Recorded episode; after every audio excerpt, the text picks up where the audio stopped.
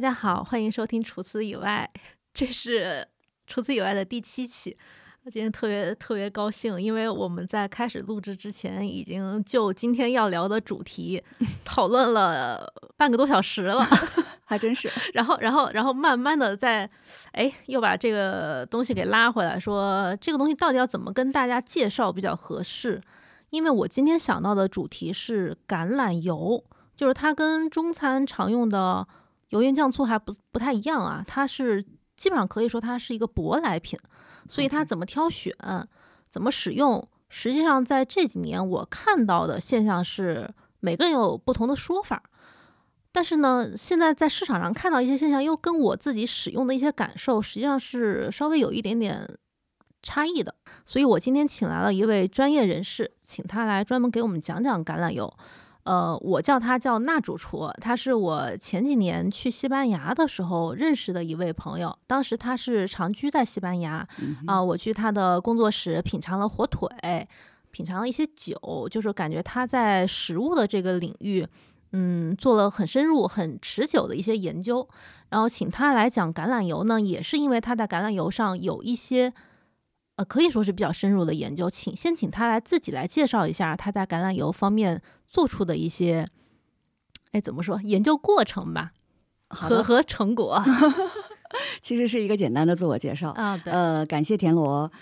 嗯，做一个简单的自我介绍，其实想还是想和大家先分享一下我和橄榄油的缘分。嗯，其实我是在一二年的年底到巴塞罗那去学厨。嗯，那真正的因为之后到了之后肯定是先学语言嘛。那真正学厨的过程应该是在一五年、一六年，呃，比较集中。那之后呢，可能学习了很多其他的比较短期的一些呃培训。其实，在学厨的过程当中呢，我们经常会有机会去参加一些美食展。我记得是在一五年九月份，巴塞罗那有一个美食展，然后是我好像是第一次去参加那样的活动。然后在那个美食展上，那各种新奇，其中有一个展位就有橄榄油。然后我发现，呃，橄橄榄油会倒在一个深色的小玻璃瓶子里面，深色的小玻璃瓶，对，那个颜色大概是深蓝色，就是我会感觉说，它会让你不想让你看到里面的颜色。然后会让你去，呃，闻是肯定的，甚至让你去尝。然后那，我们喝油，真是这样。然后非常好奇，然后我就尝了一下。然后我当时就是印象非常深刻，因为不止一款，其中有一款它带了一种芳香物质，让我想起来我小的时候特别喜欢吃的一种茉莉花奶糖。啊，这么精准，就是对于我来讲就是这种感受，可能别人会有其他感受。然后我当时就觉得哇。这个这是橄榄油吗？就非常好奇，就是感受到了很多从未想到过有的风味，超出了我的认知。然后我当时就和参展的人去，也是聊了两句。他当时就跟我讲：“哎呀，他说其实也是有专门的课程的，在马德里。就等于说一五年的时候，我其实就知道哇，马德里有这么一个课。嗯，然后呢，直到一八年的年初，我才正好上，就是有机会上这个课。”我大概是去了马德里，应该是有四次，因为它是分不同的级别啊，对，它是有不同的初级的，然后你学的越来越深入。也就是说，这是我最初的对于橄榄油的一些呃比较深入的一些认知。然后非常有趣的是，一九年我回国的那趟，嗯，正好赶上我其实本来都已经订订好了机票了，我就听说在四川绵阳，然后有人请了意大利博洛尼亚大学的。呃，应该是教授，还有一些科研团队，他们到中国会举办一个橄榄油品鉴师的课程啊。然后我当时是特意改签了机票，就是为了能参加这个课程啊。哇，那次我觉得我的收获应该是更大的。这个课程现在还在办吗？嗯，哎呀，这个我没有具体跟进，因为你要知道，一九年的时候啊，对，呃，世界形势跟现在完 全不一样，是这样。对，但实质上我在国内上的，他也是意大利人，然后把他们在意大利的一些，比如说研究的一些手段以及一些培训的方式带过来。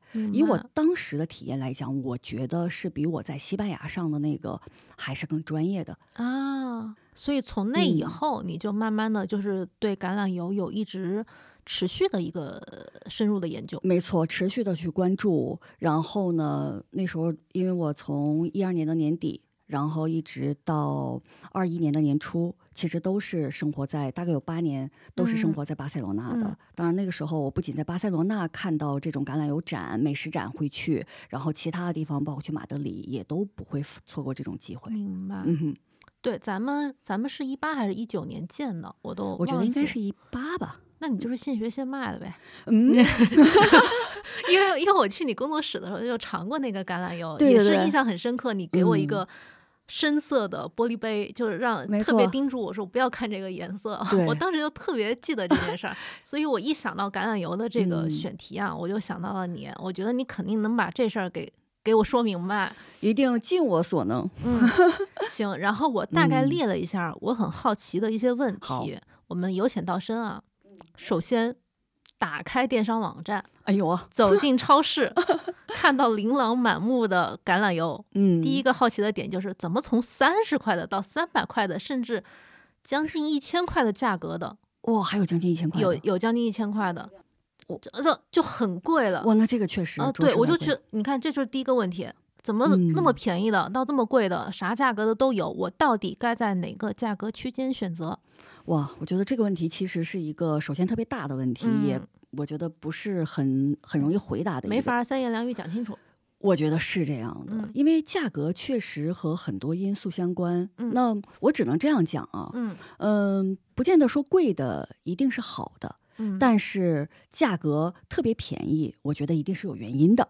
我觉得我只能是这样来讲。很含糊的说了一句话，对，因为它和很多因素相关，可嗯能这也正是今天我们想深入探讨的一些问题。是嗯，那我们这个问题可能它是在后面的聊天里面会把它再解决一下，再解答一下的我觉得。是因为决定价格有很多因素，是，对吧？嗯，但是这是确实是第一眼你会关注到的东西。对，嗯是这样。我我我除了价嗯格之外，我可能还看到其他的很多的东西，比如说它容量有大有小。我能理解说，除了有些是为了方便，呃，大家选择，就是我我我单身，我一个人住，我只想要小小包装的，呃，这个容量上的设计之外，它也有一些是我感觉到它是从橄榄油本身的特质来出发做的容量设计，比如它可能很少有五升装的，就是进口。进口产品啊，嗯很少像咱们国内的菜籽油、葵花籽油那种一大桶透明、嗯。透明塑料桶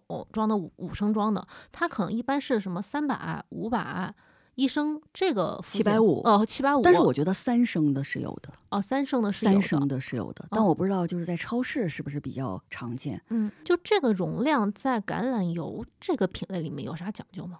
嗯，我只能这样讲啊，嗯因为你想我们在学习的过程当中，就其实我们所见到的样品，包括我们平时去参加美食展，我嗯们所关注的那个领域，其实相对来讲，呃，应该算作一个相对比较优质的，准确点说，优质的特级初榨橄榄油。那那在这个领域，我见到的最常见的包装是五百毫升，那啊除此之外是两百五十毫升。就是它相对是小一点呃，而且是相对比较确定的，就是五百或者两百五。也就是说，我几乎没有见过说一个特别优质的，呃，当然非常偶然的情况下，比如说我个别的厂商，它可能有一个限量版嗯包装，瓶子也非常的炫酷。嗯，比如说，我就曾经，哎呦，我特别呃就是感兴趣的一个，它是七百毫升装的，说是夜观天象啊，然后在什么月圆之夜 采收外国人也信这一套？当然，生物动力法其实不啊就是是我是是这种感觉，是但是那个是呃另外一回事儿。嗯但是有一点，我觉得是非常确定的，就是橄榄油的包装的大小以及它的包装的材质是和它的品质有关系的。你你刚刚提到了材质，你把大小跟品大小跟材质一块儿跟品质挂挂钩看看。因为橄榄油是一个对光和热都非常敏感的。嗯那它对光和热非常敏感，这个意味着什么呢？首先，盛装它的容器肯定是一个避光的选择，这是理想的。那么我翻译一下这句话：嗯哼，透明的包装大概率不行。肯定的。嗯，但是事实上，在市面上，你比如说我在西班牙也好，甚至在中国，我有见到特别漂亮的一个透明的玻璃瓶子，而且充满了设计感。最开始你会觉得哇，这是香水吗？或者怎么样？嗯，而且有很多人也会特别一看到这个包装，特别抢眼，他会觉得说，因为它也有设计感，他会觉得说，哇，这一定是一个非常优质的一个产品。但从我们的角度来讲，这个肯定就犯了一个特别大的忌讳，我觉得。嗯，他有点为了设计而设计。我觉得是这样的。那我想，任何脱离品质的设计，在我看来其实是意义不大的，嗯对吧？懂，嗯，这是这是材质方面。材质、容量，容量关乎什么呢？那我们刚刚说了，橄榄橄榄油优质的特特级初榨橄榄油，它对于光和热都是非常敏感的。嗯，那我们在存储它的时候，那我们肯定会选择避光避热的。嗯那从某种意义上来讲，如果你把橄榄油，咱们先不说我们什么样的包装，你放在厨房，那比较热的，你烹调的边儿上，这个肯定就不是一个这个其实所有油都类似的面临的一个情况。没错嗯，那接下来呢，橄榄油会面临一个什么问题？其实我觉得其他油也一样。嗯那一旦我们开瓶之后，它就面临着氧化这个问题。嗯，那在这种情况下，如果我们的容量是比较小的，那你肯定用的会更快，对不对？那也就是说，你在尽力尽你所能的让它保持一个更优秀的品质，尽量避免氧化的发生。所以就是，尤其是你做菜频次没有那么高的情况下没，错，你可能少少的每次两百五十毫升、五百毫升，虽然它的单价可能稍微高一点点，嗯，但是从不氧化变质的角度来讲，这样更是划算。这样的，但是从那我们换一个着眼点，比如说从进口的角度，嗯那这里面其实这个成本绝对是有差异的，呃，是，尤其是可能今年又是比较特殊的一年，比如说又有了其他的一些因素，导致欧洲整个的能源都在上涨。啊，这个上涨已经 导致了一个什么严重的问题？玻璃，玻璃瓶子的价格它也在涨。啊，那这个其实都是成本。那你想，我同样去灌装一瓶橄榄油，如果我灌装个一升的，和我灌装个两百五十毫升的话，这个成本其实差别也挺大的。这个其实也也回到咱们刚刚聊到的价格的问题，它可能每年不一样，包括它的包装，它甚至都是一个影响的因素。，是，包括天气因素影响油果，那这是另另外的了。对所以我刚刚提到这个包装，你看似好像是一个不是很大的问题，但实际上它其嗯实关乎很多问题，尤其是今年。明白。嗯我我我觉得你这两个点已经说到了我平时不太可能会想到的这个点，就是嗯橄榄油要避光保存，这这个我是已避光经避热，对记在脑嗯海里了。但是包括玻璃的材质，甚至今年的这个情况影响它的价格，我确实没有想到。说到这个，我顺便也可以给大家分享一下，我去学品鉴的时候，呃，老师有提过，呃，橄榄油比较理想的存储的温度嗯是十三度到二十五度之间。如果橄榄油的状态肉眼发生了改变，就它有一点儿絮状物，或者它有点儿呃上下密度看起来不太一样，或者是其他的，这个就已经可以等同于品质。你有遇到过这种情况吗？我其实没有，我也没有，所以我觉得不知道这种情况是不是存在的，嗯，因为它也确实也有保质期啊，其他的但是因。为你知道，像花生油，嗯它如果在室温冬天的嗯户外放，它可能就会凝固，但那个凝固对它没有太大的影响。我觉得这个你说的这个问题和什么相关？和它的脂肪构成相关，因为花啊生油它是饱和脂肪。啊，相怎么讲？就是说饱和脂肪的占比非常高。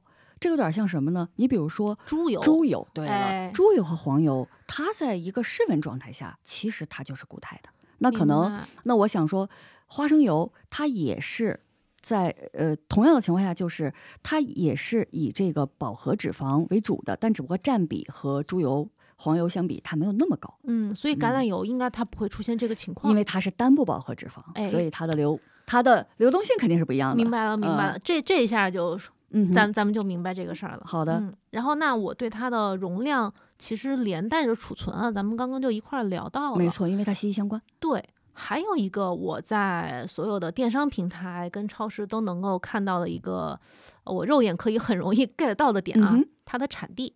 呃，产地。那比如说，就你来讲，你很很快就能说出来的，西班牙、特别好。意大利，嗯哼，嗯，还有吗？我我知道有希腊，但是我但是但是我在国内看市场上看到的希腊产的橄榄油比较少。因为是这样，橄榄油呢，主要的产油国其实确实是地中海沿岸的这些国家。嗯当然，最主要的就是产量第一大的就是西班牙，嗯那第二大的就是意大利。然后希腊应该是第三大的，我只能说应该，因为确实是我所尝过的、所见到的希腊橄榄油，我觉得非常有限，以至于你现在让我说，我好像只只能说是有一个品种有点印象，其他的我没有太多的印象。就它不像西班牙跟意大利那么，呃，产业那么的丰富，可以这么理解。我只能说我没有那么了解。啊，明白。对你像西班牙，当然我由于在西班牙生活，然后我学习品鉴的时候，基本上因为老师也是西班牙人，那他用的油样其实基本上都是西班牙的，所以我对于西班牙的橄榄品种啊，西班牙的一些相对是最了解的。那有一点非常确定，西班牙是全世界最大的橄榄油的出产国。嗯，而且西班牙本身来讲，它在它的，我觉得还是在地理上是有优势的。因为我印象非常深刻，我曾经到最重要的一个呃西班牙橄榄油的产区，叫做西班牙语叫做哈恩，我们中文可能翻译成哈恩。哈恩，对，因为进到中国的，我觉得绝大多数橄榄油应该都是。来自于不至于是哈恩，也是整个，比如说安达卢西亚自治区的。因为我曾经在那个地方坐着火车经过的时候，你就感觉到一望无际，全都是橄榄树啊。然后它呃方方面面都，你想它这种它这种状态，比如说平原也好采收，然后包括有大型的油厂，这些都会决定了它的产量，这个是非常明显的。那相比之下，意大利，比如说地貌上。它很多的都是丘陵地带，嗯，那我想肯定也不利于它的采收啊，包括种植。那体现出来就是西班牙会有非常大的油厂，嗯，但是意大利其实都是相对来讲比较小的油庄。油庄。那于是我就会发现，因为我回国之后也会去关注，哎，中国有有哪些油我可以买到？然后我发现有一个概念，这个概念我在西班牙学习橄榄油的时候，我真的没有留意过，就叫做庄园油。哎，这个我也有看到，对对对，我还准备问你但，这个真的是。然后我当时看到之后呢，我第一反应我说，哎，这是一个什么概念呢？啊，这个庄园油这个概念其实主要用来描述的意大利的橄榄油，油庄产的油。我觉得是。那油庄的概念呢，就我觉得有点像葡萄酒当中的酒庄酒，就说白了就是我们自己酒庄，我们自己的葡萄。那这个就是我们自己的油庄，我们自己的油橄榄果。这个果呢，就在我们这个榨油厂的附近。那这个优势是什么呢？我们很快就把他们能够采回来，我们迅速的加工，保证这个果特别鲜。所以说，它有它的一系列的优势。西班牙我觉得是没有这个概念，它都是大的油厂。均价来讲，意大利的橄榄油绝对是全世界最高的。教授当然他有他的这种自豪感嘛，他是意大利人，他有主观意识，那很正常。虽然是教授，对吧？然后教授会说说为什么呢？我们因为我们意大利的油高品质。然后我其实吧特想跟他讲，还有另外一个原因，你们意大利的油成本也高呀。因为这个很正常，因为除了我们刚刚说的，比如说你是平原的还是丘陵，还有另外一个原因，还还有你的气候也不一样，大家都知道西班牙特别的干，嗯，对又干又热。对了，那干有什么优点？这虫害其实相对还是会少一些的。但是意大利其实虫害还是比较严重的，所以我觉得你在意大利想做出有机的橄榄油，而且做的特别好，哇，这个事儿是挺难的。但是你看，比如说从我们喝酒的角度也一样啊，西班牙很容易它就有机了。它为什么呀？因为它干呐，自然 自然造成的。对，我觉得就是老天爷赏了这口饭吃。那我能不能理解为，就是西班牙它成为第一大橄榄油，它主要是以量量上绝对是是这方面。嗯，那如果我们从比如说，当然我们也可以说从最低端到中高端，其实从这些档位上，我觉得呃，西班牙的橄榄油绝对的有价格优势的。嗯，但是如果我们从这种精品油的角度去考虑的话，嗯，我个人觉得，虽然我研究的是 西班牙的，我还是觉得投了意大利一票。呃，真是这样的。那咱们中国有橄榄油吗？中国铁定是有的，而且我记得我印象非常深刻的一件事儿是，有的时候我们就会去关注一些油赛。比如说比赛当中获奖的油，我当时油赛就是大家会把自己做出来的橄榄油拿去评比，没错，包括像美国也有，那欧洲就更不用说了，意大利啊、西班牙呀，大家都会有这种油赛，包括在亚洲。嗯，然后我记得其中有一款油，应该就是中国的油，它获奖了，应该是在美国的一个油赛获奖了。然后我记得那个获奖呢，下面肯定它是有一句感言的哈，嗯那句话类似的感觉就是，这是我国在种植油橄榄，比如举个例子啊，比如说六十几年以来所获得的国际最好成绩。所以我当时看了之后，我觉得，哎呦，哎呦，还有这么一个事儿。然后 我就有点扬我国威对绝对有这种，哎呦，特别自豪。然后第一反应就是，等我嗯今年回国的时候，我得整一瓶尝尝，可好，没整着，啊、但是反正有那么个事儿，绝对有这么一个事儿。就是嗯，就是咱们国家是有高品质的橄榄油的，呃，对，嗯。而且当时我们去学橄榄油，为什么会选择绵阳这个地方？其实嗯包括四川啊、甘肃啊都有产橄榄油。然后当时我记得还有什么，比如说比较优质的产地，像陇陇南，嗯，包括什么武都，因为我弟弟也什么都？应该是叫武都吧，在这些地方都有出产橄榄油。明白。嗯，那反正就是结论就是地中海几个国家，没错。呃，出产的量无论量还是质都是相对比较高的因为，是传统嘛。对。嗯，所以那咱们可能我我我大概感觉就是听起来是进口橄榄油可能还是会更多一些，嗯，我呃觉得一定是绝对的主流。明白。然后这嗯个可能我等一下有一个问题会要提出来，好的但，是在这之前呢，我后面的这个问题可能就跟大家购买息息相关，就给大家一些购买方面的建议，就是我们怎么样去分辨这个购买的一些花哨的词儿。那在这之前，可能需要那主厨给我们解释一下橄榄油大概是怎么样制作的。是这样啊。你像如果你问我，首先橄榄油的话，我觉得有一个非常大的临界点。要是我说是，要是简而言之，我想直接就这么说：嗯初榨橄榄油和其他。啊，就是你，嗯就是你给橄榄油分类，初榨橄榄油和其他。其他。那我能不能问其他都包括什么？那其他这样，我们先来说说这个，就为什么我会这样去分啊？嗯我记得我在马德里第一次上橄榄油品鉴课的时候，我的老师给初榨橄榄油下过一个定义。嗯他说，初榨橄榄油是健康的，并且达到完美成熟度的油橄榄果的果汁。啊，它叫果汁儿。果汁。那为什么这样去说呢？因为比如说我们平时常用的一些油，它其实都是种子油。啊，就是大家理解是像类似菜籽油、葵花籽油、花生油，对，啊包括芝麻油，对对，对它们都是种子油。嗯但是橄榄油什么？它是果实，果实压榨。没错。而且其实，那一听这个概念，我当时第一反应果汁。首先，我获取果汁这事儿，它肯定不是什么难事儿，对吧？咱嗯甭管是梨还是苹果，就是听起来是家里有个压榨机，这甚至都能搞出来的我觉得类似就是这样，只不过啊油橄榄果呢，它有一些油脂，对吧？那我们可能稍微复杂点儿。那我也给大概说一下这个初榨橄榄油我们如何来获得。嗯，其实这是一个非常简单的过程。那基本上，首先你去采收橄榄，那我们刚刚也提到了。油装油它的优势，采收橄榄最重要的就是，那你这橄榄树离你的这个榨油厂它越近越好。有一个小问题，啥？这一般是什么时候进行的？什么季节？因为这个采收季啊，其实是秋天，因为它是秋天的果实嘛。嗯那这个秋天大概其实什么时候呢？我们可以从九月底算起。嗯如果我们把这个范围无限的，就是我们卯足了劲儿拉长，也就是次年的三四月份。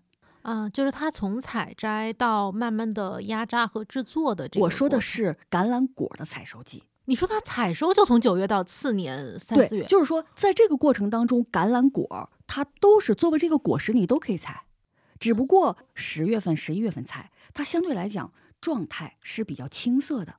它的颜色，哦然后呢？那你随着时间的推移，它的颜色会变得越来越深。越来越成熟。没错，那这里面其实意味着很多东西。给大家确认一下这个点，就是橄榄油的采收季其实是很漫长的，没从，九十月份一直可以到次年的三四月份。没错，然后刚刚那主厨提到了说，你不同的这个阶段，橄榄油的果子的状态可能会影响什么东西，这个可能是橄榄油的这个不同的风是味啊。其实是一个非常重要的内容，嗯因为现在在全世界范围内，橄榄油是以青色为美的。那啊为什么橄榄油以青色为美呢？是因为当这个橄榄果在青色的这个阶段，它所拥有的那些对我们有益的物质，那最重要的就是抗氧化的多酚类物质，它其实是含量非常高的。那与此同时，和一个商业相关的问题是，它的含油量是相对比较低的。哦，那它这个听起来就是高品质的橄榄油会是在这个阶段获取的。没错，那你想，对人体有益的物质多，那含油量又低，那就意味着，如果我觉得这就是选择了。如果你啊选择在这个时候采收橄榄油，就意味着你的目标是做高品质的。意味着消费者要多花钱。没错，嗯那你你想，很明显，那这个阶段的油它就是什么呢？就是我刚刚提到的那种，无论是苦的味道，还是那种你的感觉那种刺激的味道，都会更明显，因为这是一些抗氧化的物质。那与此同时，出油率低，那很明显你的成本就上来了。上就上来了。那随着时间，就像刚刚田螺说的，它越来越成熟。很明显，什么成熟？其实也是其中含油量它它的成熟。其实我们叫做出油率嘛，嗯那肯定是更高的。但是我刚刚提到的那些抗氧化物质，它在下降的，嗯，那又是一种选择。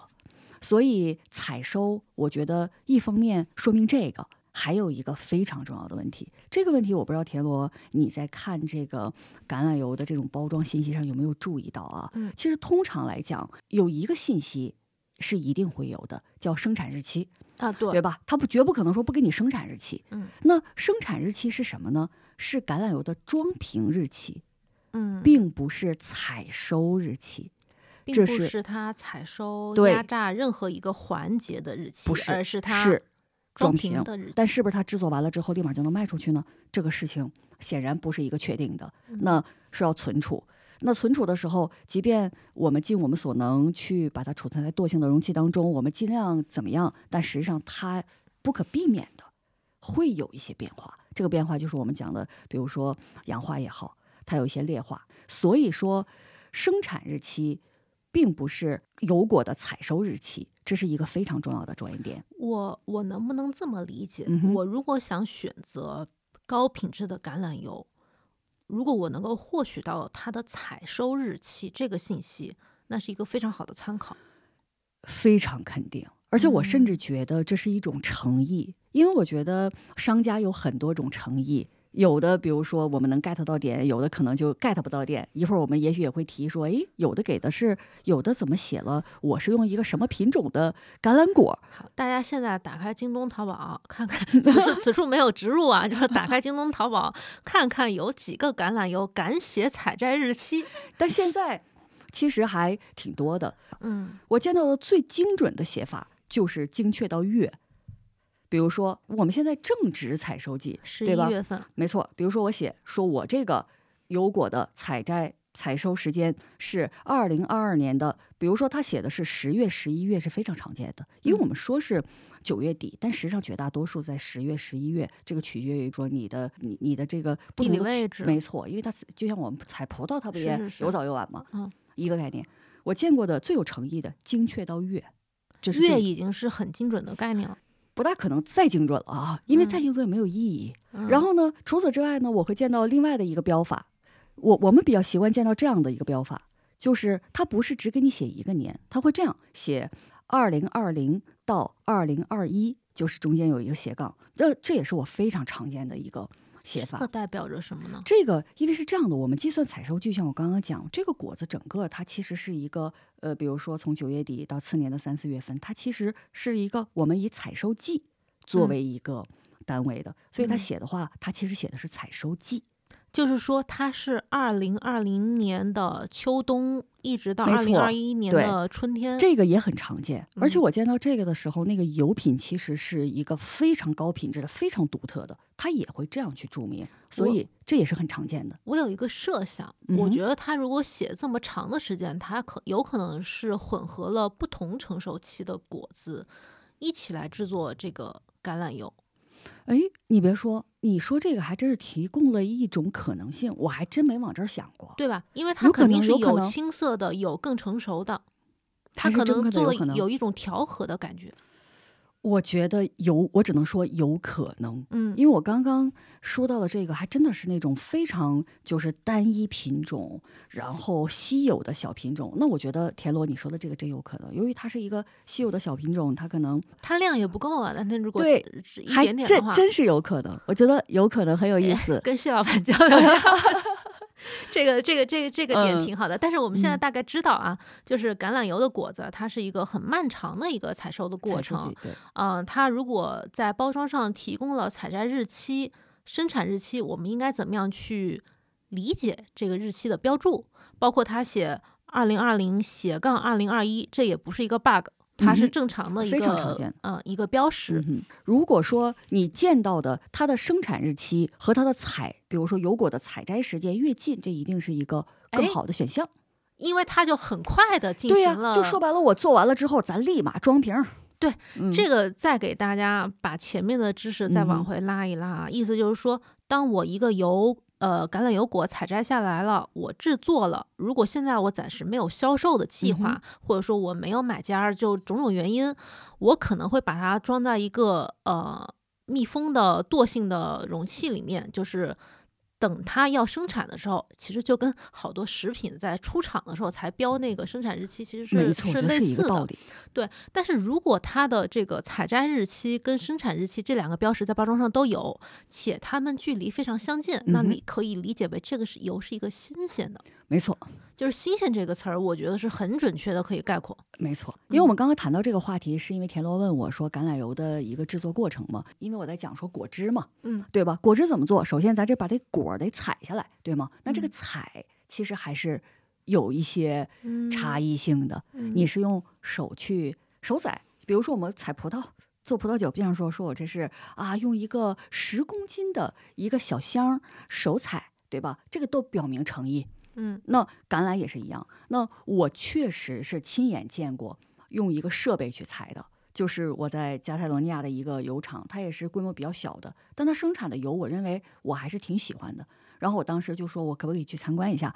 呃，非常欢迎嘛。去了之后，我真是眼见着呀，有一个车，哇，非常的高大。然后它是经过那个橄榄树的上面，在这个橄榄油上面撸了一遍，把这果儿就给撸走了。听起来很粗暴。对，有点这个感觉。嗯那撸走了之后呢？那你想，你你不可能说撸的那么准，撸的都是果儿，没准也有也有什么枝啊、杈儿什么的。然后叶再子啊，没错，当然特别近，就离得非常近。就是我说的它的这个果儿，它其实也是庄园的这种概念。然后到它的榨油厂非常快，首先去汁。因为它也有机器嘛，比如嗯说借借助一些风力啊，一些其他的力量，然后清洗，洗完了之后就开始破碎，然后呢，它会有一些非常明确的设备去做这件事儿。那这些设备其实可以进行温控，都是可以的。那我见到的那个设备其实非常简单，你看的这个，我我感觉就是搅拌啊，其实无非就是你让它破了。让它里面的物质出来，就是跟跟做葡萄酒差不多，它就是不发酵，啊、对吧？肯定，其实它是类似的。然后这个过程控温，因为我们一直会强调说冷榨，这个冷是个什么概念呢？其实你不超过二十七度都叫做冷榨。就你看似简单的一个在二十七度以下的一个控温，大概三四十分钟的这么一个操作过程，这事儿就搞定了。搞定了之后，还有一步叫做什么呢？非常重要，就是我们用一个水平的离心机。嗯说白了，你用通过离心去分离什么呢？分离果渣、水和油。嗯，那在这种情况下，我们得到的这个油，就是我刚刚说的叫做初榨。初榨咱先获得了，橄榄油只有两种，就是初榨橄榄油和其他，没错，而不是特级初榨橄榄油和其他。没错，所以呢，我理解说初榨橄榄油已经是一个比较好的标准了没错。啊。所以说，我们回到刚刚你的这个问题，就是说，哎，那这个特级它为啥它特级它只是初榨呢？因为嗯我提到你想定级，这不是你你说了就能定的，那你肯定去送检。你送检检的是什么呢？它一定是从化学层面，因为我们经常说橄榄油其实是物理的机械压榨嘛，嗯对吧？那你送检其实从化学层面去检测它。大家比较关心的检验指标，我们一会儿可以再说。那我先说一下这个这个为什么就特级了。嗯，那你去检验它的时候，它一定会有一些检验的指标。那我们根据这些指标，基本上会有一个判断。那这个整个，比如说在国际范围内，包括欧盟，甚至我们国家，因为我们国家现在也有自己的国标，嗯是有橄榄油国标的，嗯对吗？它是有明确规定的。那这个事儿是不是说，哎，我经过化学一检验，说我合格，我我是属于那个特级的那个，没完事儿，还有一步非常重要，就是我们叫人工官能测试，通过你的感官要来判断这件事儿。那这个判断就是包括，其实就是我们去学品鉴什么的，你要去闻它，你要去尝它。那你不管是闻出来还是尝出来，它仍旧有一个标准。那符合了这个标准，我们就定级为特级初榨橄榄油。那么我的理解就是说，初榨橄榄油是它在制作的时候获得的，而特级初榨橄榄油是在检验的阶段给它定性的。哎，我觉得你的这个概括非常好，真的觉得非常好。恨不得在两个小时之内，你这个初榨橄榄油到手了，对吧？你把它采回来，洗吧洗吧。我刚刚说中中间最重要的那个控温环节也就三四十分钟，两个小时之内你就获得了初榨橄榄油。所以它是一个很快的过程，很快的过程。过程当然有，刚刚我落了一个点没有提，就最后你还是需要过滤的。其实这个呀，也是一个值得说一下的点。怎么呢？因为这个过滤，首先啊，它关乎成本。因为你过滤你要用的东西，这是成本，对吗？这是一点，因为成本都关乎价格嘛。因为最开始田螺就在问说，哎，这价格怎么千差万万别？每一个细节它都会决定价格，这是一个方面。那还有另外一点非常重要的是什么呢？虽然我们去分离果渣，我们把尽量把水咱想分出去，但是你的通过离心机的分离一定是有限的，也就是过滤这个环节非常重要。它进一步的把这些，比比如说比较细细小的。残留的东西其实是过滤掉的，那有没有人不过滤呢？大有人在啊！哎，这又是一个知识盲区，因为因为咱们在市场上见到的，尤其是在国内市场上见到的，一般是过滤完成的橄榄油。没错。那如果它不过滤这个橄榄油，是是图啥呢？加泰罗尼亚地区最重要的一个橄榄品种叫做阿拉贝吉娜，它非常甜美。嗯，那它本来就甜美，它真的就是一个果汁。然后加泰人就非常流行，我觉得直到现在应该也还在处在流行趋势，就是这个品种不过滤就直接装瓶了。然后你就会看到，它就不是我们见到的那种透亮的，它装瓶直接就是透明的瓶子。它要让你看着那个果渣是吗？没错。然后还有另外一个非常重要的着眼点。它是心知肚明的，我这个肯定存不了多长时间，那咱就吃一新鲜，喝一新鲜，越快越好。是不是因为它有果渣的话，它里面也有可能有水分，会影响它的保存时间？没错，就是加快了我们比如术语叫做劣化，说白了就是加快了里面的氧化呀、发酵呀这些反应，说白了加快了它的变质。劣化我理解就是优劣的那个劣。没错，没错，就是。那可这这个是完全是你可以想象的这么一种变化，就是像你刚刚说的未过滤的橄榄油，它有可能本身也是初榨橄榄油，也有可能它不是初榨橄榄油。嗯，这个我觉得它应该也是送检的，因为这个橄榄油定级的时候绝对定的都是特级初榨啊。嗯，所以这种没有过滤的，就是完全是一个高品质。的没错，另外一个形式，我觉得是，而且它只是局限在一个很小的范围内，所以和我们平时见到的油是不一样的。我这个只不过是顺带突然想到了这个点，因为我一个分享给大家种个草，真是因为我我自己很喜欢，但是那个是绝不可能运到中国来的，因为在西班牙它时间也非常短暂。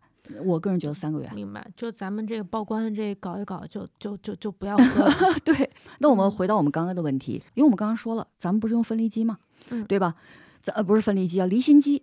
咱们离什么呢？把水离走了，把油离走了，咱啊大家留下了油，还有果渣呢，对吗？那果渣里面仍旧是有残存的油的。嗯，那那个残存的油怎么办呢？我们仍旧是可以经过精炼的方法，那这里面一定会涉及到一些化学物质的添加，再去提取橄榄油。那这个橄榄油其实就是大家在中国市场也会见到的果渣油了。不管从节约成本上面来讲，还是从这个不浪费这个食材的角度来讲，它东西是可以用的，其实是这样，是没那么好。它这个果渣呢，它完全可以有其他的用处。我举个例子。你比如说到养猪场去喂个猪什么的，这个事儿其实都可操作呀。但是他把它做成了果榨油。对，那我其实我不知道田总有没有注意到我，我今天会比较多的说一句话，这是一种选择，因为其实很多。这个其实我觉得在整个除此以外，从头到尾讲的，不管是食材还是食物，还是其他的东西来讲，都是一种选择，没有没有哪个东西是绝对的。最好的，对，嗯，都是一种选择。对，所以我一直得有这个概念。没错。那我们刚刚有提到这个呃果渣，我们肯定是加入一些溶剂，对吧？就是化，我们简称叫化学化学物质的参与。为了让里面的剩余的没油错，能弄出来，说白了，它没有那么容易出来了，嗯对吧？嗯那容易出来了，它它也是出榨了。那在这种情况下，我们就会得到了这个，其实它有两，它其实有两个环节，这个有点复杂哈。比如说有加入了呃溶剂萃取，然后呢得到了一种我们就叫做，比如说果渣油，它又经过化学精炼，它得到了一种精炼的果渣油。呃，我我我想这样来说啊，因为我们在市面上基本上只可能见到的是精炼的果渣油，啊，我觉得这种提法可能对于大家来讲更有参考意义吧。嗯，然后其实精炼果榨油会在产品上有标识吗？我觉得会，一定会会标。那我们一会儿也可以去看一看，比如说我们去看到的一些产品信息，到底有没有这个。明白。嗯，我们把这种精炼的果榨油和初榨橄榄油混合到一起，得到了一种果榨橄榄油。这个是在市面上会流通的。啊，它调和了，对，也就是说哎它增加了一些风味。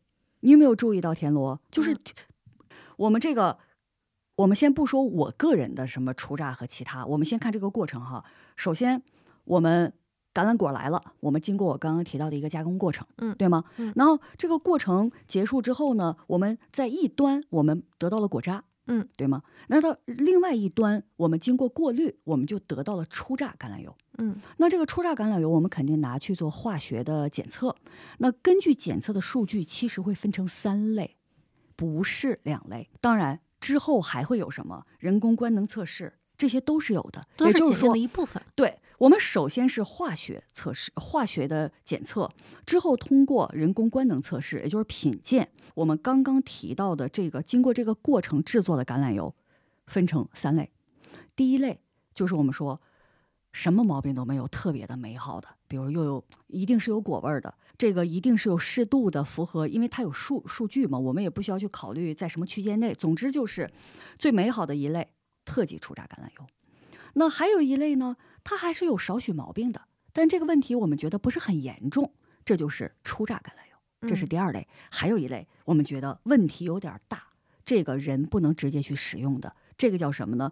其实我们我们那边的术语呢，会把它叫做灯油。其实为什么？因为以前拿它是点灯的，没有电之前，咱不是得用其他的方式来照明嘛，对吧？其实是是这样的。就是灯油是未经精炼过的那种残渣的油，没错，没错啊然后好，如果大家听到这儿觉得还是非常模糊的话，可以走到这个这一期播客的 show notes 里面，我会贴一张图在上面，一看就能很大家可以去清晰看一下。对其实我我我现在倒是觉得，可能是我自己本身还是清楚的，我会觉得比较清楚。从橄榄油的生产过程，刚刚那主厨给我们讲了它的分类，嗯哼，我觉得这个分类应该是到目前为止是比较清晰的。国际橄榄油理事会的，啊、对。那么这个橄榄油最主要的分类标准，除了你刚刚说的制作过程之外，还有什么数值上的标准吗？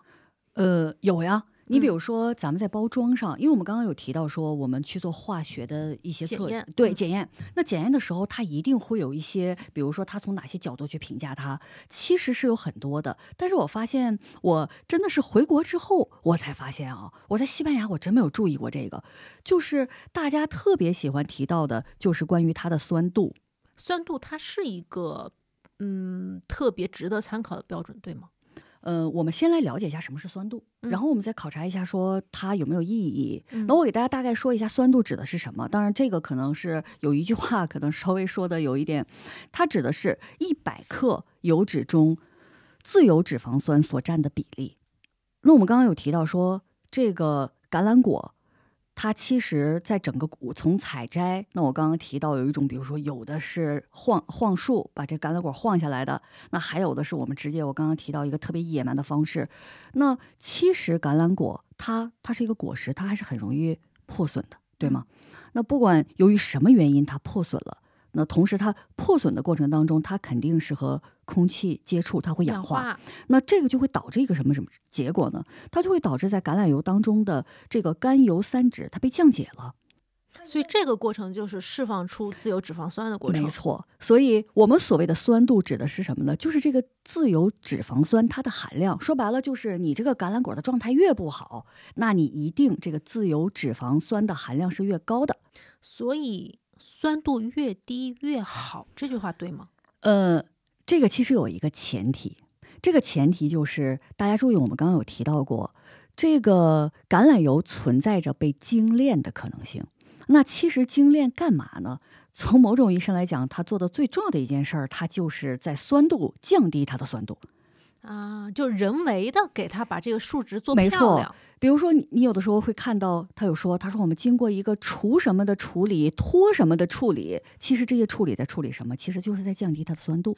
那么我要把这句话加一个定义，就是呃，没有经过特殊处理的橄榄油，它的酸度越低越好在自然酸度的前提下，啊。未经人工干预的没错酸度，是这个概念。在这种情况下，一定是越低越好的。所以就是我们经常在买橄榄油的时候看到说，特级初榨橄榄油它的酸度是在百分之零点八以下，这就是一个标准的数值。没错，像那主厨刚刚说的，其他的调和类的橄榄油，它有可能酸度在百分之零点三以下。你你你乍一看，你觉得哎，这个酸度怎么比特级初榨橄榄油还要低呀、它是不是，更好？它是不是更好？不是，嗯，嗯，所以它其实是要分级的标准跟酸度两个结合起来一没错。起来看。就说白了，它不是一个东西，嗯，它根本就不是一个评价标准。明白。在我看来，如果我们选择橄榄油，其实把你的目光瞄准初榨就可以了，其他的是另外一回事儿了。因为初榨橄榄油它还是一个自然的、未经人非常工干预的没错油。对，至于你说它是不是有瑕疵啊，或者怎么样，那换句话来讲，一旦它有了重大的瑕疵，我们觉得也不适合使用，我们就把它用于工业了，对吧？我明白了。说白了，只要你在市面上见到的，最起码我们在商标上见到，它写着初榨、特级初榨，它定到这两个级别，就说明刚刚田楼提到的这一点，它是一个自然的。当然，我为什么说还有另外一种可能性？因为这个首先是在是在它最开始压榨的时候、生产的时候，我们去送检，我们得到的一个呃确认。当时它是这个级别，可是有很多因素都会去改变它。比如说我们刚刚讲的，我我们有提到说包装其实都有可能去改变它。嗯，比如你弄了一个玻璃瓶儿，那除此之外还有什么可能改变它？我们刚刚有提到存储，嗯，对吗？你存储不当，是不是？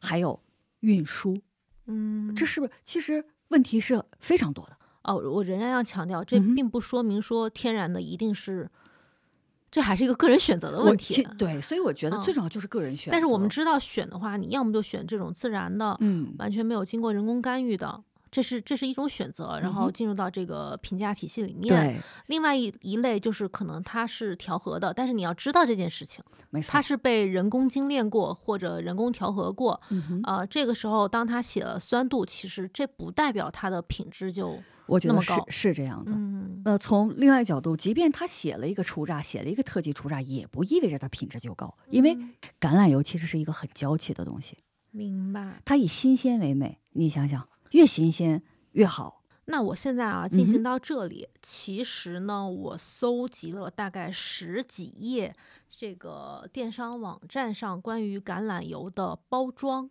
上的哦一些词儿，我觉得呢，我们现在可以啊、直接进入这个举例的阶段，来巩固一下、回顾一下刚刚这个知识到底是怎么应用到这个啊。我就在这儿我就不说品牌名，但是大概会说一下它的标题或者它的啊、产品介绍里面有什么样的关键词是值得我们关注的。我怎么感觉现在我们要做一个应用题？就哎是哎是是是这感觉，是是是这种是咱俩感觉就学了一堆，啊，因为我其实听到这儿，我都有点儿知识爆炸的感对，觉了。就跃跃欲试。对，所以我我现在我我迫不及待，我现在要哦开始用它。好好好，我也很期待。好，第一第一个，某某牌的食用油添加了百分之十的特级初榨橄榄油。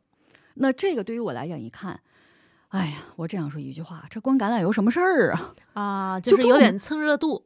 对，你想我们刚刚讲了半天，人家是在有橄榄果这果实的范围内，我们才说咱是，呃，折腾了半天之后，咱定级的时候究竟，对吧？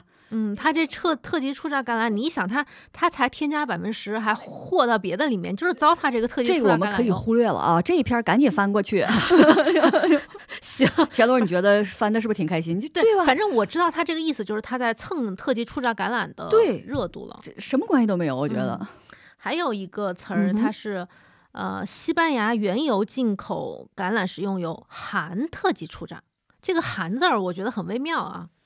嗯，我我我这么觉得，我都有些不解，什么叫含呢？这个我确实从来没有听说过这个提法。但从标题上来讲，我觉得它是做了一个 SEO，就是它是为了方便大家搜特级初榨的时候，我明白了，搜到搜它对，因为它的价格，这款橄榄油的价格是七百五十毫升，不到四十块钱，哎呀，这个价格是不是不大合理？呃，我认为着实可疑。就是可以 我只能忽略，是吗？对对，好，那那我就明白说，含特级初榨是也是一个蹭热度的一个说法。这个提法还真是头一次见到，我觉得很我我真是觉得这是一个很有趣的事情。我觉得挺好玩的我也觉得挺好 玩。咱们俩这个，我我觉得这一集这一部分是特别好玩儿。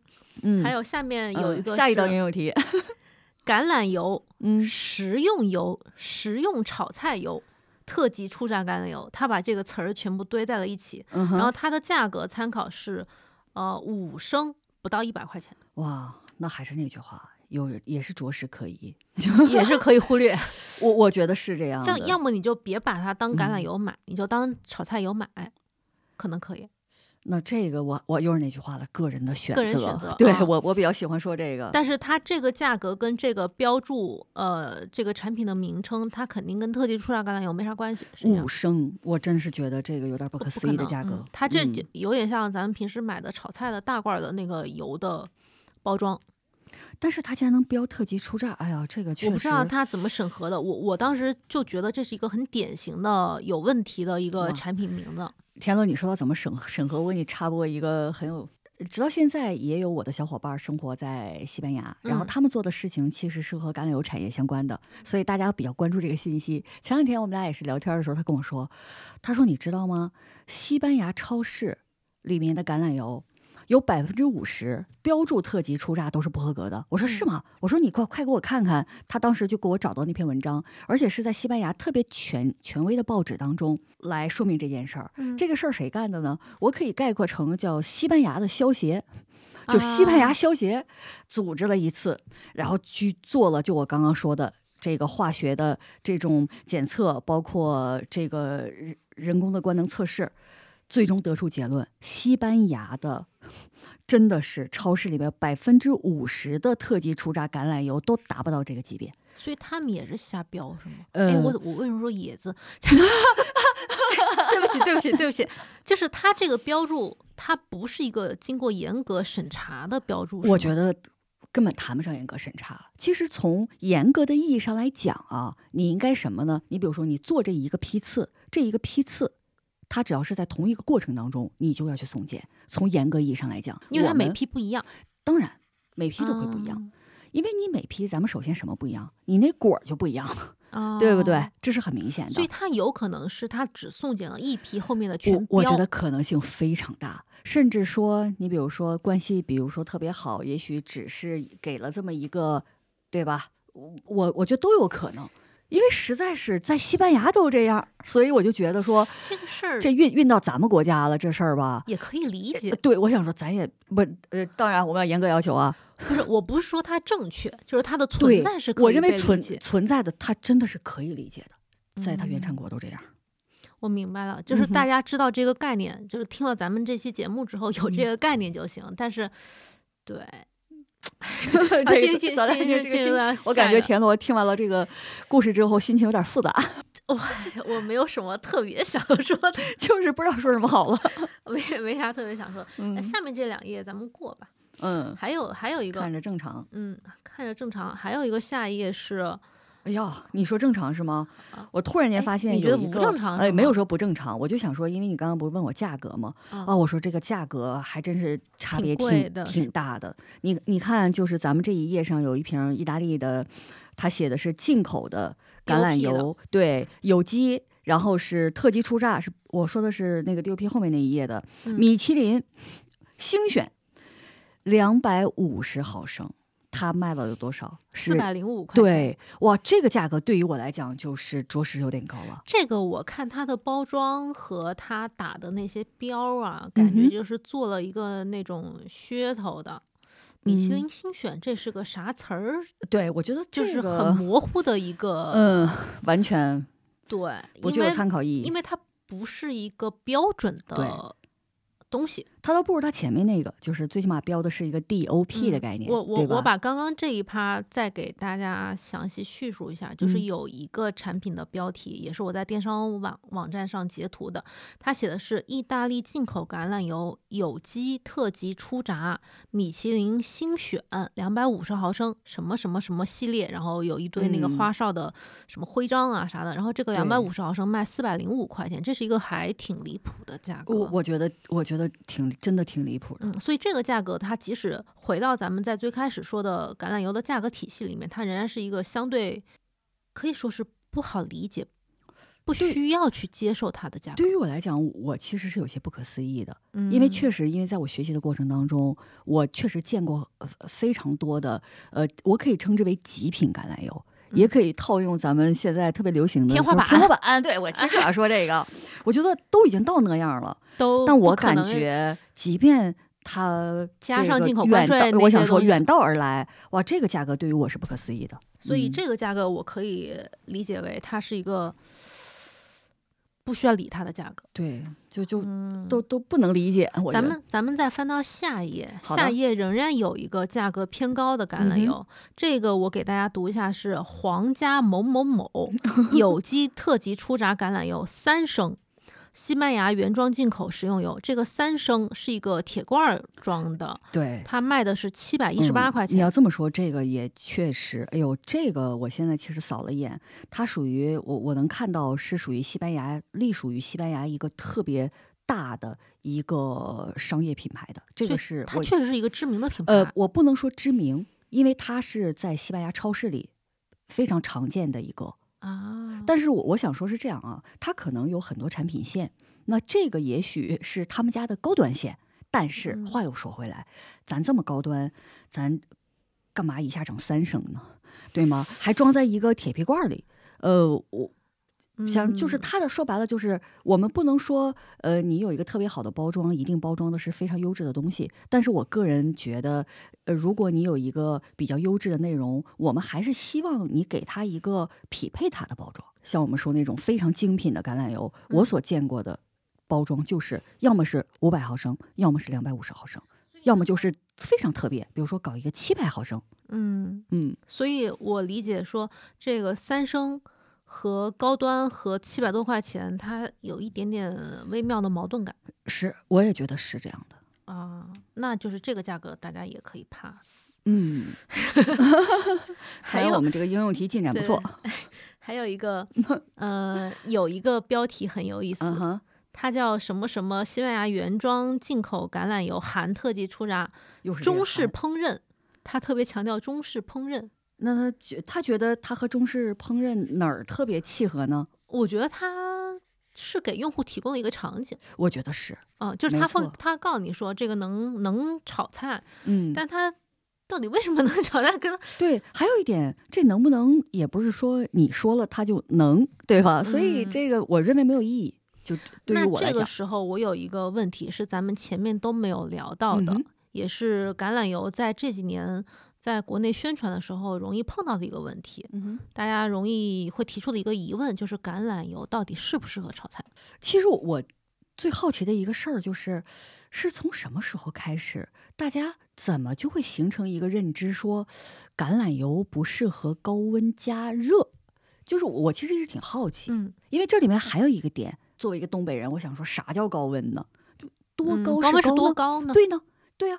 我觉得这都是我们需要去明确的一些问题。那如果我们这些问题都没有很确定，然后就盲目得出一个结论，我真是觉得这是首先对我们自己也挺不负责任的，可能我们放弃了一个选择的机会。咱们能不能，呃，在这个这个时候说明一下，就橄榄油比较适合怎么用呢？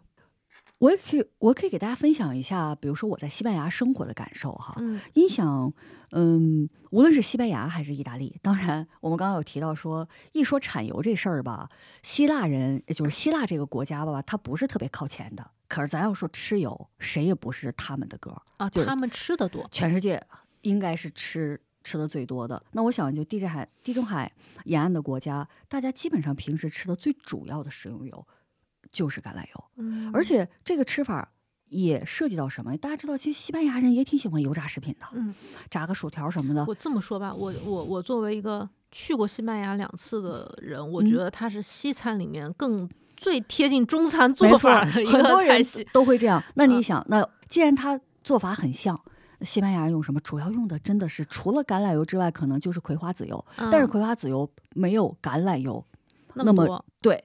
那无论是西班牙人最主要的烹调法，比如说他用烤箱烤是很常见的，对吗？他们特别喜欢干的一件事儿，呃西班牙语叫做阿拉布兰卡。什么叫阿拉布兰卡？咱把它放在平底儿锅，放点橄榄油，两面煎一下，油啊煎一下，就是煎呗，可以这样。理解。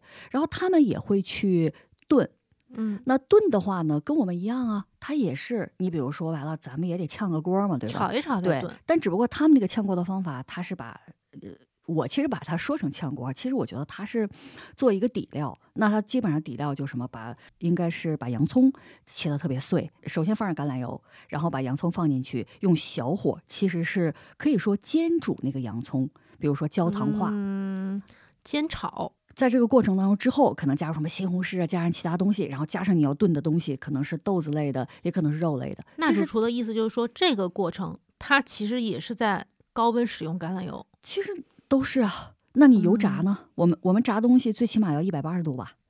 因为油炸，像我在西班牙吃过那种油炸小辣椒，嗯，油炸小辣椒特别好吃，那就是它就是用橄榄油炸必须得用。橄榄油啊。它这个用的橄榄油是普通橄榄油还是特级初榨橄榄油？我觉得它大概率用的应该是初榨，就是没到特级。虽然说那个你不太不是很明确的知道，我们都有听说说橄榄油健康。嗯那橄榄油为什么健康？其实我刚刚有提到过，它里面有一些物质是苦的，那有一些物质是有一些刺激感。其实橄榄油，我个人觉得最有价值的就是你进入口腔，给你带来口腔带来刺刺激的那个物质。嗯那这些物质，我们有提到，它存在那种新鲜的、高品质的、采的特别早的橄榄果里边，嗯也就是特级初榨橄榄油里边儿。那这些物质随着你的加热，也不用说多高温啊，嗯你只要有温度。怎么着，你得有一百多度。其实，在这个过程当中，这个物质一定是会有所减少的，损失营养物质的。所以这个时候，那它跟咱们国内宣传的橄榄油不适合高温，可能就说得通了。因为其实应该是说特级初榨橄榄油不适合高温，因为会损失它的营养物质和风味。我我觉得是这样啊，呃，这个问题可以这样去理解，因为它毕竟还是价格相对来讲和其他油相比，哎，就是糟蹋了呗。对，呃有有点这个意思，但是绝不是说你一加热荡然无存，它是有一些，但是有一点很很有意思，其实有一点是这样的，尤其是特级初榨橄榄油，为什么就是它能够做到一个很很特别的点，就是经历长时间的持续的加热。我不知道中国有没有油做过这样的一种测试，特级初榨橄榄油，一百八十度，嗯加热可以持续加热三十六个小时，保证它没有发生，比如说我们说的氧化呀，它其中的呃仍旧是非常稳定的，嗯可以这么久。这就是为什么在西班牙我们经常看到，像我们在中国会说说这个油咱不能反复炸啊，对吧？嗯我们经常这么说嗯。但是西班牙橄榄油，那如果你用的是特级初榨橄榄油，一定可以反复使用，因为你要知道三十六个小时，这这得这得多长，能炸多长时间啊？所以那回到咱们呃一整个过程中一直在强调的，这可嗯能还是一个个人选择。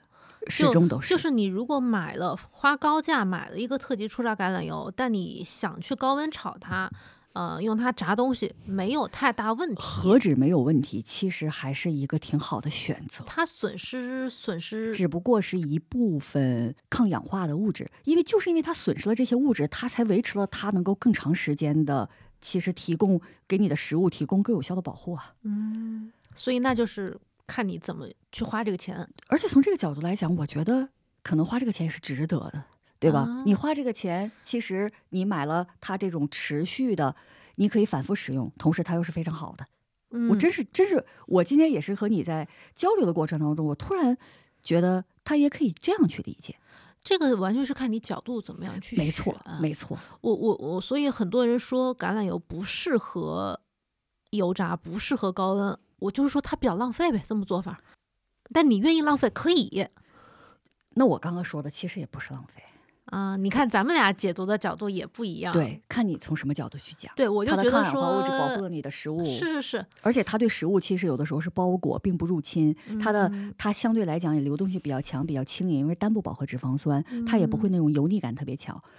所以我个人觉得，如果你真的喜欢吃油炸食品，从某种意义上来讲，你买特级初榨橄榄油去炸它，还真是一个更好的选择，没准儿是一个性价比更高的选择。这个是那主厨对于特级初榨橄榄油使用的一个他的理解。就是是这样，突然灵感乍现。我之前还真没想这个事儿啊，真的是。我我明白，但是但是可能就我而言，我既然权衡，我有其他的油的选择，因为咱们并不是单一的使用橄榄油的国家，所以我可能就不会选它。所以大嗯。家如果听到这儿，你觉得你会以后会不会 在高温条件下使用特级出来橄榄油，也可以在评论区稍微留言啊。嗯。我我我们现在进入到下一页啊，我给大家 描述一下这一页是什么，嗯，就是他卖的这个橄榄油里面，他写了橄榄油的配料。嗯呃，和酸度和口感特点等等。首先，我看到这个酸度，它是标注的小于等于零点四，百分之零点四。这个在咱们刚刚聊到的里面，其实因为特级初榨橄榄油它是小于等于百分之零0.8点八就行了。，这个乍一看呢，它比特级初榨橄榄油的酸度还要低，看起来非常厉害的样子。我们提到的那个零点八，指的是如果你想把它定级为特级初榨橄榄油，你的酸度嗯，不能高于，是，那在这个范围内都是可以的。就是它这个零点四是肯定符合。那我们其实有一个问题来了，我们说了，讨论它的意义在于自然酸度，啊、你看，我我刚刚就想说啊，首先咱们看到了酸度是百分之小于等于百分之零点四，一看哎很厉害，比特级初榨橄榄油官方定的那个标准要低一些酸度，在那个范围之内。在那个范围内。嗯但是呢，它下面还有一行字儿，它写的配料嗯哼，精炼油、橄榄果渣油和特级初榨橄榄油。那么这个意味着什么？意味着它是一个混合的油，这不就是我们之前说的吗？就是它是人工调配出来的酸对度。就是有两种油是有可能被精炼的，还记得吗？嗯一种就是灯油，不适合食用的；还有一种就是果渣油，嗯它们都会被精炼。这个明显就是其中的果渣油，它把它精炼了。他精炼了之后呢，说通常来讲其实是会添加初榨橄榄油，他自己升了个格儿，他添了一个，他觉得嗯，我们添点儿好的特级初榨橄榄油。厉害的样子，但实际上听完这期节目，你就知道这是个大忽悠。没错，它就明确的归在了我刚刚说的，你会看到它属于橄榄，就是果渣橄榄油嘛，其实属于这种。嗯，而且你看到它上面还有一个，它跟你描述它的烟点的温度，然后他提到了一个六脱工艺，这个这个我描述一下啊，嗯，它是写着烟点温度六脱工艺两百一十八度，然后呢旁边它有另外一款产品也同样标识了烟点温度，写的是压榨一百九十八摄氏度。所以嗯这个六脱工艺跟压榨它明显是两个不一样的形式。这不就是我们刚刚说的吗？你想，它一定是物理去压榨的，物理压榨的是没错，比较天然的。而且你看它上面写的是特级初榨橄榄油，就是它通过物理压榨已经定格为定级为特级初榨橄榄油。那他说烟点其实有一百九十八度，对吗？嗯然后隔壁这个写的就是六脱。那我们不了解什么叫六脱工艺，但我们刚刚有提到过，你去精炼也好，都得脱这个脱酸啊。反正我知道它肯定不是压榨的，肯定是就是经过了一些化学的那个过程的。这个我最喜欢这道应用题，我最喜欢这道，真的是。那那那主厨，那主厨讲这是一个典型题啊，同学们，对，特别典型。嗯，这考试我们要出题，我们就这真的不枉费我翻了一晚上的电商真的考试出题，我就打算出这道。挺简答，挺简答。不要有压力。对，请大家描述一下。主要是我自己也挺开心的，能够有机会去讲讲这些东西哈。因为之嗯前我们都是自己去学习，然后自己去看到这种分类，然后现在我发现哇，它真的是用得上的。嗯，嗯，我觉得下面几页还比较好理解，就是因为它是标识的酸度，咱们刚刚已经多次强调，就嗯是天然的酸度是怎么样的。是然后我们进入到有一题，我觉得很有意思，是这一页。我进入到这一页，我觉得很有意思的是，它是少数在电商网站上在橄榄油的包装信息里面提到了果种的信息。哦，它这个果种就是说，首先它前面啊都是产品名称叫经典系列什么什么特级初榨橄榄油，产地是西班牙，规格是五升。当然，那主厨刚刚提到说五升其实是一个非常不 fancy 的包装，但是就无论如何，不管它是从什么角度来出发，它现在是一个五升的包装，它的酸度是小于等于百分之零点二，也是一个哇，这个酸度可以。很很低的一个酸度，嗯然后它也标注了它是百分之百特级初榨橄榄油，就目前为止它是很符合我们的这个标准的。然后下面它会写生产工艺物理冷压榨，这也是很符合我们的标准的。我们说了，对生产工艺上面有一行字儿是果种，果种就是橄榄油的品种，就是对油橄榄果的对它，写的是百分之九十五的霍希莱霍希布莱卡。这个我还我还真是知道它是什么品种，西班牙品种。西班牙读一个西班牙语应该读作 Oji Blanca，、啊而且是这样的，Blanca 呢在西班牙语当中表示白色的，Oji 其实它指的就是叶片。如果这个要我翻，我就不会翻译成这个白叶，白叶，哎，多美的名字！因为它那个橄榄的叶片可能有一点白霜，啊应该是是这种所以它是一个百分之九十五的霍希布莱卡品种。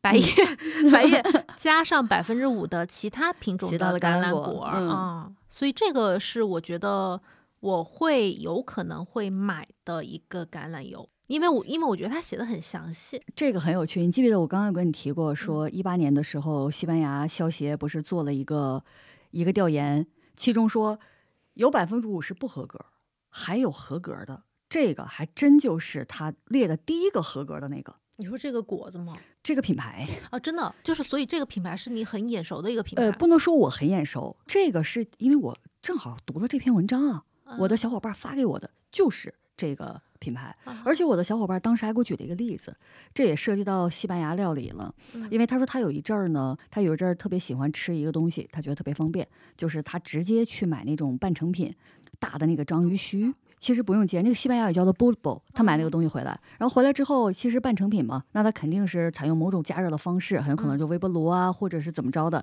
弄好了之后呢，他把这个章鱼须取出来，他用刀切片，然后切完片之后呢，他会涉及到就是稍微调一点味。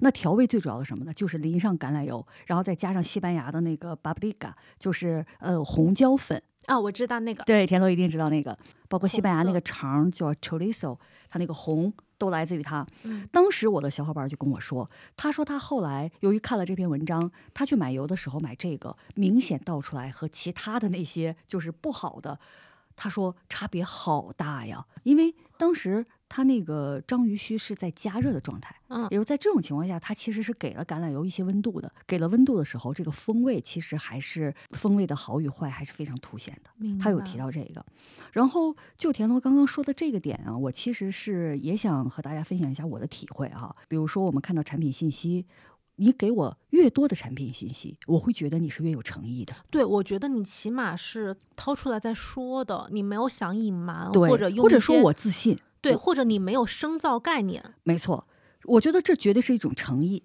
但是嗯从另外一个角度来讲，那你的这种诚意对于消费者，我能不能 get 到这个点？嗯也就是说，其实我换句话想说，虽然厂家挺有诚意的，但实际上对它这个果种的这个标注，对于消费者来讲没有特别实质的意义。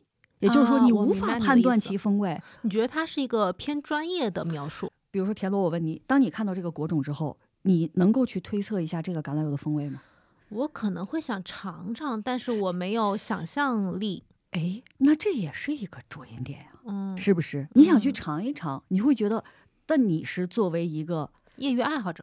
也许橄榄油是，可是由于你本身对食材的这种专注，也就是说，像你这样的消费者，可能也不是一个主流的，嗯，不是大多数。嗯，对，所以我想说，可能对于绝大多数来人来讲，这个标注也并没有什么现实的意义。但是，但是我们仍然要赞赏它。对，因为这是一种诚意。是，嗯包括下面这这这个图哈，嗯下面有一个类似的，它是什么什么什么特级初榨橄榄油这个品牌，然后它标注的呢，一个是产地，它写了意大利翁布利亚大区，嗯哼，规格有一百毫升、两百五十毫升和五百毫升三种，你看全是小包装哈，没错。然后酸度零点二五。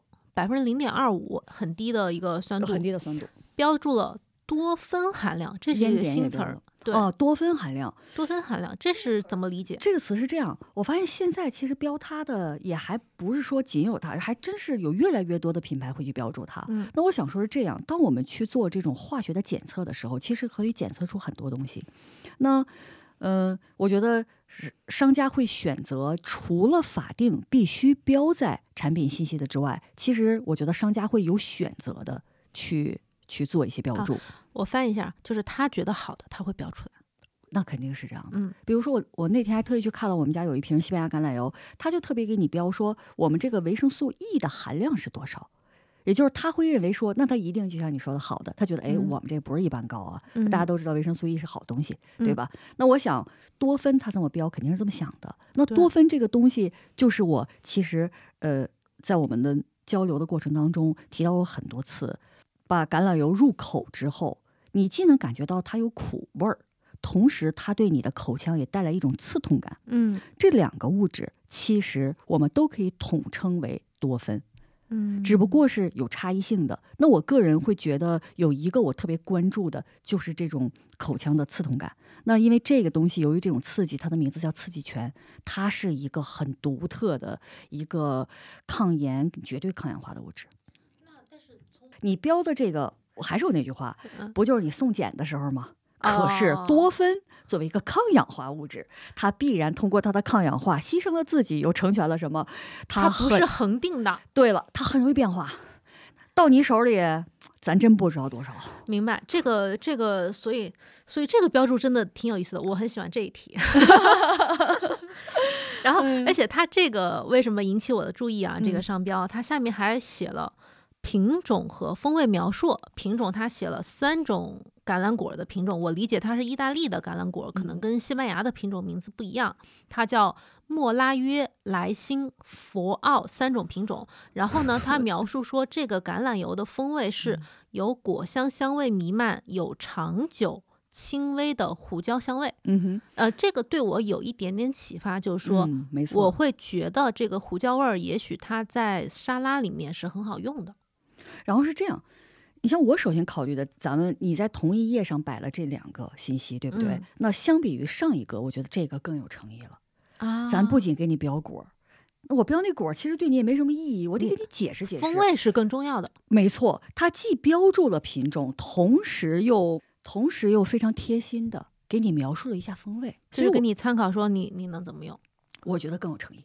嗯，对吧？那我们看一下他说的这个风味哈，其实也也简单涉及到，我们如果去品橄榄油，不就首先得闻闻嘛，对嗯吗？嗯那你闻的话，我们强调了，它不是一它不是一果实吗？嗯，那它肯定得有果味儿。那它这个果味儿，大家不要想着说是梨的味儿还是苹果的味儿，当然它这两个都有可能有，嗯但它通常那个果味儿，我们说我们以青色为美，它采的都是比较早的。所以它比如说像刚割过的草呀，呃，青青草味对青的番茄刚切开，青的苹果非常青涩，比如有的品种有点那什么芝麻菜，嗯。呃就是基本上都是朝这个方向。但是我非常偶然的情况下会遇到那种相对比较暖一点的果味儿。我真的有一次啊，就是我在马德里学橄榄油品鉴的时候，已经到第四个级别的时候，其中我们班只有一个女生，她之前没有学过其他的三个级别，空降的。当时老师提到了一种怎么说？提到了一种香气，只有她和老师闻到了，我们都没有闻到。这个香气是草莓。然后我后来在介绍的时候才知道她是侍酒师。啊，相通的。对，是所以这个我其实这个我倒想举个例子，我我举这个例子是想说，这种果味儿有这种很特别的，但是比较少，基本上都是比较青涩的。嗯然后当然还有还有另外一种，比如说什么干果类的，那这是我们在闻的时候，然后你入口之后，比如说呃刚刚提到的这个有长久轻微的胡椒香味儿，其实我个人觉得啊，它这个描述并不准确。为什么？香味儿是什么？其实还是你闻到的这些东西，入口也其实是你的嗅觉感受器。它所谓的这种胡椒，就是我刚刚说的什么，你的那种刺激感、刺痛感。嗯其实他想说的一定是长久的，但是它由于这个三个品种的组合，它这个刺痛不是很不是很强烈，它是持久的，但是相对来讲是比较柔和的。其实他说的是这个，这个是一种翻译上的一种误解。啊，乍一听长久且轻微，似乎有一点矛盾感，但他其实想说的可能是柔和。我觉得是，但是这里面最重要的一个点，因为我发现不是，呃，不是所有的人都会去愿意或者说意识到去区分这些东西。比如说我们闻到的香气，嗯，那入口之后呢，这种香气我可能就会说它是风味，但实际上我们的味蕾能感觉到的不就那五样吗？嗯而且那五样真的没有辣，其实有一个是鲜，嗯辣和这种，比如说胡椒带给你的这种刺痛，它其实都属于触觉，因为它不是你的味蕾感觉嗯到的。就比如说我们切，痛觉，对了，我们切个蒜，你手都觉得辣齁齁的，其实是一种新的新，我觉得它也不是辣，它可能是新，就嗯另外一种。所以我个人觉得，它这个风味描述当中，它这个翻译是不准确的。明白。其实橄榄不就是吗？闻到的香味儿，入口之后它一定会有闻到的香气，入口之后会有苦味儿，清苦味儿。但是我觉得他这嗯。个描述可能对于大部分人来讲还是够用了，就起码它有一个参考，只是说呃，可能咱们的解读会把它解读的比较细。所以我不说这是一个翻译上的一个误区嘛？对。嗯，好，那咱们看下面，其实下面这一页我觉得很好玩儿，它嗯。它是一个很知名的、很早进入的橄榄油品牌，白叶儿来了，它的品种就写的皮块儿和白叶。嗯，这个这个他翻译这个皮，他叫皮瓜尔是吗？对其实西班牙语叫做 biguar，、嗯这个是西班牙最重要、产量最大的一个对油橄榄品种。它大到什么程度哈？我我不知道这个数据现在是不是有所变化，应该在全世界有百分之四十的嗯出出品的橄榄可能都是这个品种。就我嗯刚刚有提到，南部安达卢西亚地区漫山遍野全是它。这个品种的特点是什么呢？它其实苦味儿倒不是很强，但是它的那种刺痛感还是非常强的。嗯嗯，然后它果味儿当然其实还是都是那种比较绿色的那种果味儿。我记得好像我最早学它的时候，老师经常描述一种果味儿，就叫做青杏仁儿。啊，嗯所以我我其实想快速的进入到下一页，因为这一页它呃有一个感官口味分布图。哇，还有这个呢！这个是我我不记得是哪个，但真的是有橄榄油一个品牌标的，我觉得这个挺有意思的。哇，这个简直这它不是一是般诚意我我回头会把这个图贴到 show notes 里面，就是这个橄榄油品牌，它贴了一个蛛网图，它在这个蛛网图上画了果香味儿、成熟果香、绿植气味、苦味、辛辣味、甜味、坚果味这几个维度，然后它嗯哼把这个橄榄油在上面标注了一下，就是说它的苦味儿和辛辣味儿和绿植的气味会比较浓，但是呢，呃。果香味也比较浓，但是嗯成熟果香跟甜味非常非常的弱，踩得早吗？踩得早。我就觉得这个图是我又一道应用题。迄今为止看到的对风味描述最最完善的一个图吧。而且还有一点，我不知道田总有没有注意到，它标注的一个数值，它这个数值就像我刚刚说的，它都是在它有有明确规定的。这个规定，我记得我当时学品鉴的时候，我们会讲究一个平衡性嘛，对吧？嗯，这个就稍微说的有点复杂了。那这个平衡性其实它要求你这个数值之间的不能超过两两个数，所以你一看是不是没有超过？啊，这个可能大家听这一部分不是特别好理解啊，可以回去到 show notes 里面看看图。就这个嗯图上面，它是给每一个风味的维度从零到七标了一个数，没错，然后呢，它会把每一个风味的锚点瞄准在哪个数值上。我觉得看起来参考意义非常的强。就是非常的明确。嗯，那咱们今天进行到这儿，我说实话，我对于怎么买橄榄油，基本上已经没有太大的问题了。说明今天 说明今天这个超级这个分享非常有意义，是吗？超级充沛。然后我现在已经是满脑子都是橄榄油，这个不同的信息交织在里面，不知道大家其他朋友们听到听完这期听到这儿的感觉是怎么样啊？嗯，我觉得收获还挺大的。那我也非常开心，特别特别感谢娜主厨。今天我也有有一些灵感的乍现，是不是我某些那个总结概括还是对，真的是很到位，然后也激发了我的，对，也启发了我的一些思维。我觉得是一个非常好的互动，所以我非常期待下一次也有机会和田螺。田螺再邀请我，我们再分享其他的一些 其他的，因为那主厨是一个食物的宝库。他，我我这么说吧，我觉得我自从加加了他朋友圈之后，我发现这个人怎么不断的在上各种课程，就是 对很多很多食物都很感兴趣。如果大家还想听到类似关于西班牙火腿，包括里奥哈葡萄酒等等，呃，这些尤其是西班牙他特别擅长的一个领域，大家都可以在评论区提出你想了解的。内容，如果我们有机会的话，下次再邀请娜主出来分享，太棒了，非常的期待啊！也期待大家多多留言，然后这样我就有机会再次和田螺有一些这种灵感上的，没错。今天那今天就到这儿，好的，非常感谢大家。那我也和除此以外的听友们说声再见了，期待下次。那咱们就下次再见，下次再见，拜拜。